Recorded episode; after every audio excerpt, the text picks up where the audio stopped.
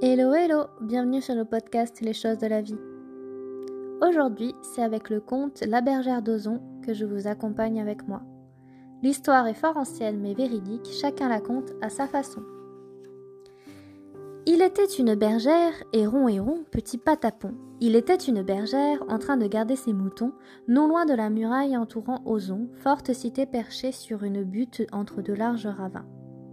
La bergère pleurait amèrement à cause d'un gros chagrin. La veille au soir, rentrant ses bêtes dans la ville, elle avait vu son amoureux, un jeune charpentier, rire avec une autre fille, pire encore, lui promettre de l'emmener dans ses robals le prochain dimanche.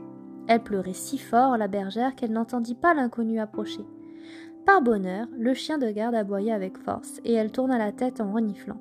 Devant elle, un grand moine s'immobilisait, barbu, un bâton à la main, en robe de bure, la capuche sur la tête, en dépit de la chaleur du jour. Retiens ta bête, demanda l'homme. Elle va me dévorer tout cru. Excusez-la, mon père. Toujours reniflant, la bergère appela le chien. L'homme s'assit près d'elle. Tu permets que je me repose un peu? Il expliqua qu'il était en route pour Saint-Jacques de Compostelle. D'autres pèlerins l'accompagnaient. Ils attendaient plus loin, attardés à cause d'un malade. Tu habites une bien belle ville, bergère. De la tête, il désignait la cité, dont on apercevait au-dessus des remparts l'église trapue, le château fort, ainsi que des maisons de pierre brune disposées en terrasse, certaines entourées de verdure. Oui, mon père. Et une ville riche, n'est-ce pas? Une bonne ville, comme dit le roi de France, avec ses privilèges, sa milice, sa municipalité, ses marchands. Elle a aussi ses pauvres gens, mon père. D'accord. Tu sais, mes compagnons et moi, nous nous atterrons bien à Ozon une semaine. On peut y entrer facilement, j'espère. Oui, mon père, mais deux jours seulement. La nuit, les portes sont fermées, et chaque homme valet de la cité monte la garde à son tour sur les remparts. Il sembla à la jeune fille qu'une lueur de contrariété passait dans le regard du moine, mais ce dernier changea de conversation. Dis donc, bergère, il me semble que tu pleurais tout à l'heure lors de mon arrivée. La jeune fille baissa la tête, rappelée à son chagrin. D'abord elle ne voulut rien dire, mais le moine insista, et elle finit par lui avouer les raisons de sa tristesse et de sa jalousie. Pour conclure, elle ajouta et puis ma rivale est fille de bourgeois. Elle a de belles toilettes. Pas étonnant que mon amoureux veuille l'emmener danser.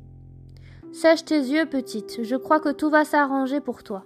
Tiens, je reviendrai te voir demain et tu auras une bonne surprise. N'en parle seulement à personne.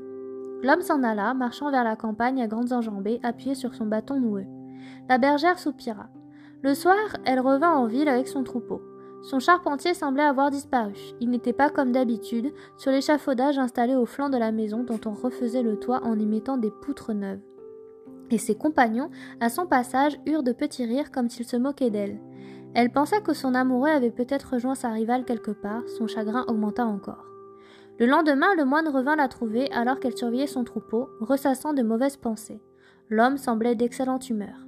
Je t'ai promis une surprise, annonça-t-il d'emblée. Tu sais, mes compagnons et moi sommes de pauvres pèlerins qui vivent d'aumône.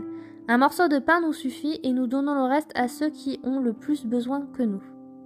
Pas seulement pour manger, bergère, pas seulement. Le moine sortit une bourse de sa robe, fit glisser sur l'herbe quelques pièces d'or. Tiens, c'est pour toi, prends-les. Mais je ne peux pas. Prends-les, te dis-je, tu achèteras une robe, bergère, et de quoi cacher tes pieds nus. Ainsi, à la danse, tu seras plus belle que l'autre, pas vrai? Effarée, la jeune fille ne savait que dire. Le moine insista encore. Prends sans hésiter, petite, et d'ailleurs, pour te retirer tes scrupules, je vais te demander un service. Ah, et lequel? Écoute, tu m'as effrayé hier en disant que les portes d'Ozon étaient fermées au coucher du soleil. Mes compagnons, justement, doivent arriver très tard ce soir. Parmi eux se trouve un malade, tu le sais, je voudrais qu'il soit à l'abri aussitôt. Tu ne connais pas un moyen d'entrer cette nuit en ville? Euh, non. Il faudrait prévenir quelqu'un. Les chevins, peut-être, qui leur donnent qu'on ouvre, autrement je ne vois pas. Nous sommes de pauvres pèlerins et nous ne voulons déranger personne. L'échevin, tu te rends compte Quel remue-ménage pour de simples gens. Tu ne pourrais pas, toi, nous indiquer un petit passage pour entrer? Tu dois bien connaître la manière, une brèche quelconque, un souterrain. La bergère réfléchit, troublée, mais désireuse de rendre service à ce moine qui lui offrait un si généreux cadeau. Un homme de Dieu et pour un malade. Idée, dit-elle. Il existe un ancien puits, tout contre le rempart. Il est vide maintenant et possède une ouverture donnant sur la campagne, fermée de l'intérieur par des madriers. Mais on peut les enlever. Le moine rayonnait de joie. Il remercia la jeune fille avec beaucoup d'empressement. Tous deux se mirent d'accord sur les détails de l'opération, une bougie allumée sur la muraille près de la tour où se trouvait le puits, l'heure d'arrivée, etc., etc., et l'homme s'en fut. La bergère passa la fin de la journée à penser aux beaux atours qu'elle allait pouvoir acheter, à imaginer l'effet qu'elle produirait en arrivant à la danse, à la réaction de son amoureux.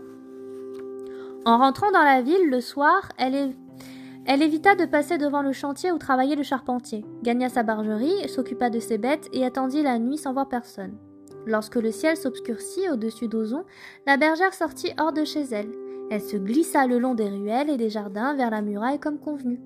Soudain, elle entendit qu'on l'appelait. Elle sursauta, reconnut son amoureux, voulut fuir pour l'éviter, mais le charpentier la rattrapa vite. Muguette, écoute-moi. J'étais inquiet, nous ne t'avions pas vu rentrer ce soir. Et alors, qu'est-ce que ça peut te faire? Tu n'es pas au courant? Il paraît que des routiers anglais rôdent dans les parages. On les a aperçus dans les bois de Saint-Martin et des paysans sont même venus se réfugier en ville.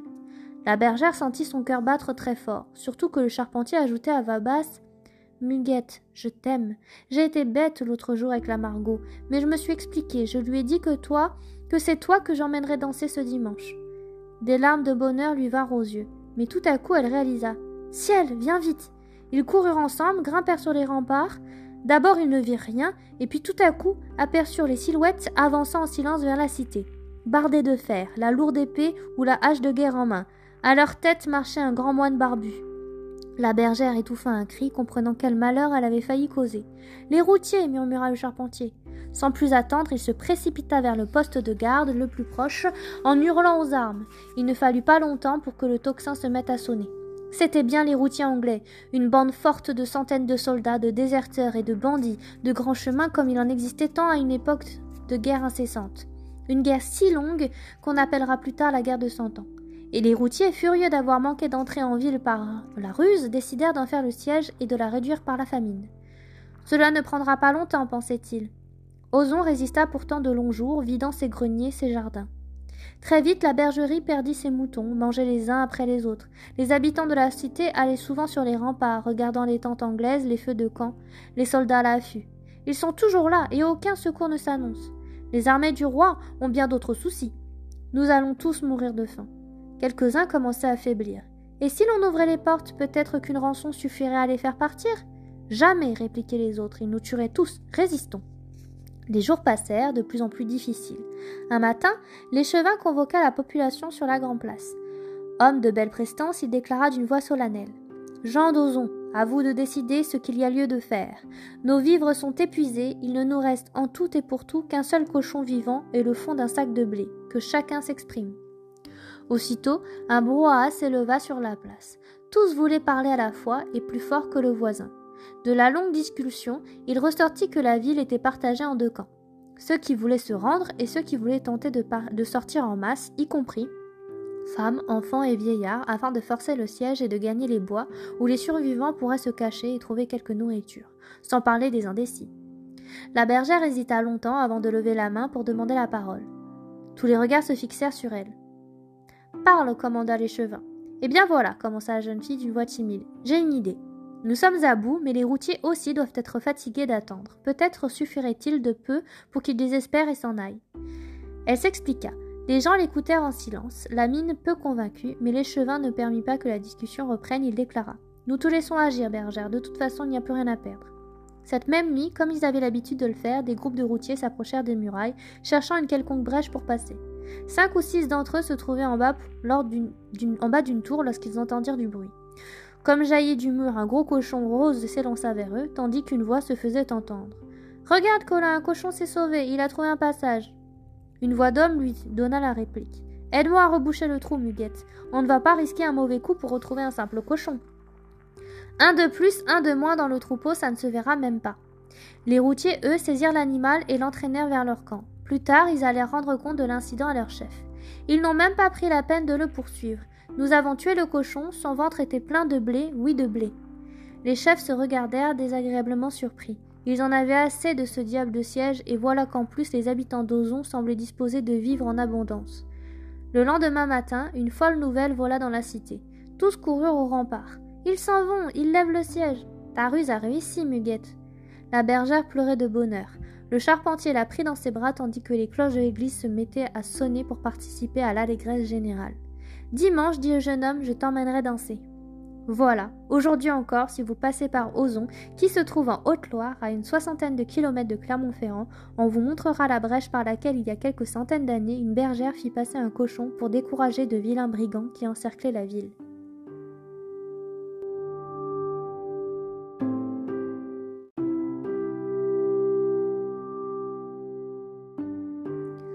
Le deuxième conte s'intitule L'homme de pierre. Regardez-le, pétrifié dans le rocher de la montagne, près de Salers entre le puits granisier et la crête de Chavaroche. Il était une fois, au bord de l'Aspre, une bergère nommée Viviane la Blonde et un bouvier du nom Divin le Brun. Ces deux-là s'aimaient d'amour tendre et si grand et si beau qu'on le citait en exemple dans toute la contrée, comme ailleurs on parle de Tristan et d'Iseux ou d'Héloïse et d'Abélard. Ce soir-là, il y avait fête au bord de la rivière, festin et danse. La première bourrée lancée par les cabretaires et les joueurs de vieilles furent virés par les deux amants qu'accompagnaient les cris joyeux de l'assistance, les claquements de mains et de sabots. La joie régnait dans les cœurs car on célébrait les fiançailles de Viviane et Divin. Quand la danse cessa, les jeunes filles entourèrent en riant la bergère et le jeune bouvier s'écarta un peu des feux pour savourer un instant son bonheur. Soudain, levant la tête, il aperçut Viviane qui l'appelait. Étonné de la voir là, il avança pourtant vers elle, qui lui prit la main et l'entraîna sans rien lui dire. Il la suivit, son étonnement ne faisait que grandir, car sa fiancée lui paraissait en ce moment-là à la fois semblable et différente des autres jours. Peut-être plus belle encore, mais avec au fond des yeux un regard trouble comme irréel. Bien sûr, la main qui serrait la sienne n'était pas celle de Viviane en train d'écouter en rougissant les plaisanteries des autres bergères. Non, cette main appartenait à une fade, la reine des fées de la montagne, amoureuse de lui depuis longtemps déjà et qui voulait le prendre ce soir même. Yvain ne se doutait de rien, marchait toujours. Le couple arriva au seuil d'une caverne, pénétra à l'intérieur. Yvain s'arrêta, saisi. La caverne était un palais illuminé où les pierres des murs brillaient, comme des diamants, et ça et là se dressaient des tables couvertes de victuailles et des meubles précieux. Au sol s'étalaient des tapis, des fourrures. Devant leur reine, des fées servantes s'inclinaient, prêtes à la servir. Où suis-je? demanda Yvain. Bois d'abord, dit la fade. Sans se rendre compte de ce qui se passait, le bouvier saisit une coupe tendue et la porta à ses lèvres. La coupe contenait un filtre d'amour. La tête lui tourna ses yeux s'élargirent. Viens, dit la reine des fées en souriant. Elle l'entraîna sur un divan profond, le fit manger et boire des mets délicieux, des boissons exquises. Yvain ne savait plus ni où il était ni ce qu'il faisait. La fée lui demanda alors Aimes-tu toujours Viviane Je n'aime que toi, répondit le bouvier. Qui est cette Viviane dont tu parles? La fade le regarda d'un air satisfait. Voilà qui est bien, dit-elle. Suis-moi maintenant. Assez mangé et assez bu, nous allons célébrer nos noces sur la cime du puits Chavaroche. À nouveau, elle l'entraîna, joyeuse de sa facile victoire. L'air frais de la nuit d'automne saisit Yvain. Il tressaillit, s'arrêta, respira à plein poumon, prit sa tête entre ses mains, mais la fée le pressa. Dépêche-toi, dit-elle, regarde comme je suis belle, suis-moi. Ébloui, il reprit sa marche. Mais tout en escaladant le puits, il sentait la raison lui revenir peu à peu. Il murmura Viviane. La fée ne l'entendit pas. Ils arrivèrent au sommet du mont. Le ciel d'automne brillait de toutes ses étoiles. Au loin, très loin, un chien aboyait comme une plainte et un appel. Yvain reconnut. Il aurait reconnu entre mille la voix de son propre chien. On devait le chercher maintenant. L'image de Viviane traversa son esprit. Il revit la fête, la bourrée danser au bord de l'aspre, sa douce amie et son tendre regard. M'aimes-tu toujours? demanda la reine des fées. Elle tourna vers lui un visage radieux et attirant. J'aime Viviane, cria le bouvier. En un instant, les traits de la fée furent ravagés par la haine. Sa voix furieuse siffla. Prends garde, Yvain, ne repousse pas mon amour. Je ne crains pas tes menaces, la fade. J'aime Viviane, seulement Viviane, et je l'aimerai toujours quoi qu'il arrive. Malheur cria la reine des fées. Là-bas, dans la vallée, les paysans cherchaient Yvain, portant des torches. Viviane pleurait, soutenue par ses compagnes, mais marchait avec vaillance, guidée par l'abri, le chien du bouvier. Soudain, ils entendirent vers les sommets comme des coups de tonnerre immenses. Le puits granisier parut chanceler, une crevasse se creusa à sa base, un torrent de feu en jaillit, et puis il y eut une deuxième secousse, ébranlant le grand Chavaroche. Viviane criait les bras tendus vers les sommets.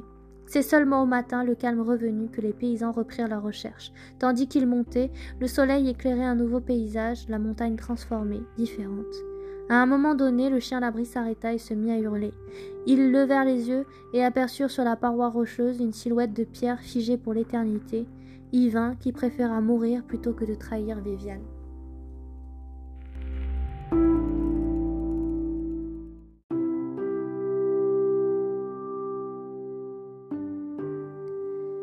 Troisième conte, les voleurs de noix.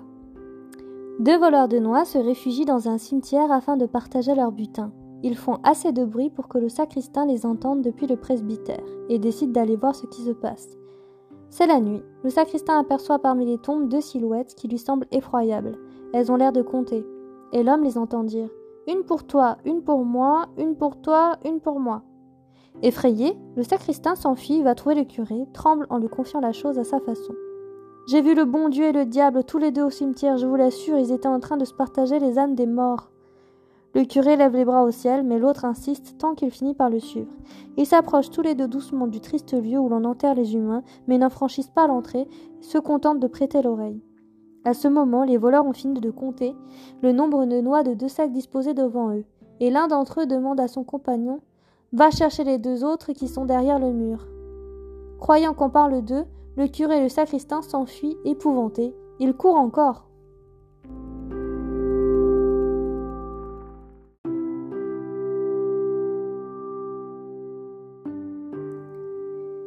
Les enfants des limbes. Avant la levée du jour, un vigneron s'en va travailler à sa vigne. Soudain, dans la semi-clarté qui baigne la campagne, il voit autour de lui de tout jeunes enfants, pâles, vêtus de blanc, qui se pressent et chantent d'une petite voix triste. Ce n'est pas le tien, c'est le mien. Ce n'est pas le tien, c'est mon parrain. Le vignon ouvre de grands yeux mais comprend vite. Il se penche vers le ruisseau, prend de l'eau dans ses mains, en asperge tous les enfants, criant en même temps des paroles de baptême qui lui reviennent en mémoire.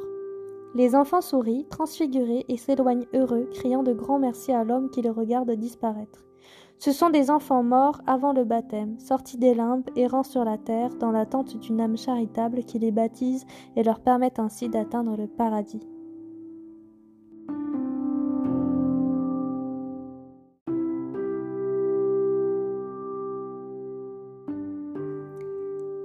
Trois fils adroits.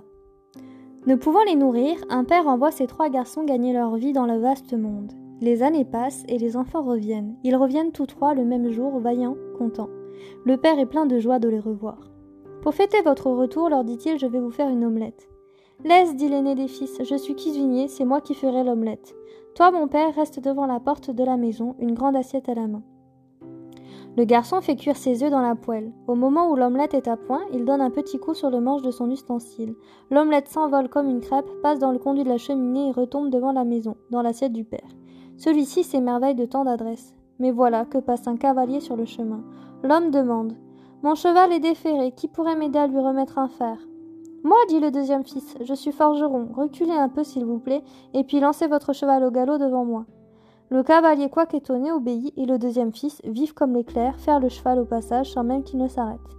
Le père s'émerveille à nouveau, alors éclate un orage. Ce sont des grêlons qui commencent à tomber à verse. Le plus jeune fils sourit.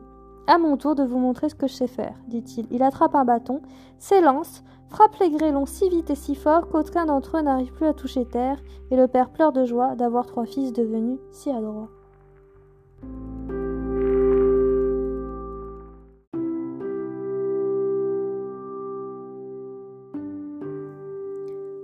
Le pont de la chicane. Autant prévenir tout de suite, cette histoire ne plaira pas à tous, et c'est bien compréhensible. Vous allez voir pourquoi. Au village d'Art-sur-Couze, dans le Puy-de-Dôme, on décida un jour de construire un pont sur la rivière, pour aller sans peine à Saint-Alire-es-Montagne, où se trouve une bien vénérable église. Le pont fut donc construit en pierre, d'une seule arche, très étroit et arqué au point qu'en l'empruntant d'un côté, on ne voyait pas si quelqu'un venait de l'autre. C'est pourquoi, dès le premier jour, deux grosses chèvres se trouvèrent face à face, aucune d'elles ne voulant céder sa place. Elles en vinrent à se battre pour passer et à tomber finalement toutes les deux dans l'eau. Le lendemain, ce fut le tour de deux ânesses, même refus de priorité, même bataille et même chute commune dans la rivière. Dans ces conditions, on décida d'interdire le pont aux animaux. Mais le troisième jour, deux paysannes des environs vinrent aussi à se rencontrer, nez contre nez. Elles ne firent pas mieux que les chèvres et les ânesses. Leur querelle se termina dans la couse. On en fit un proverbe Une chèvre, une ânesse, une femme, c'est du pareil au même. Je vous le disais bien qu'il y aurait des mécontents à la lecture de cette histoire.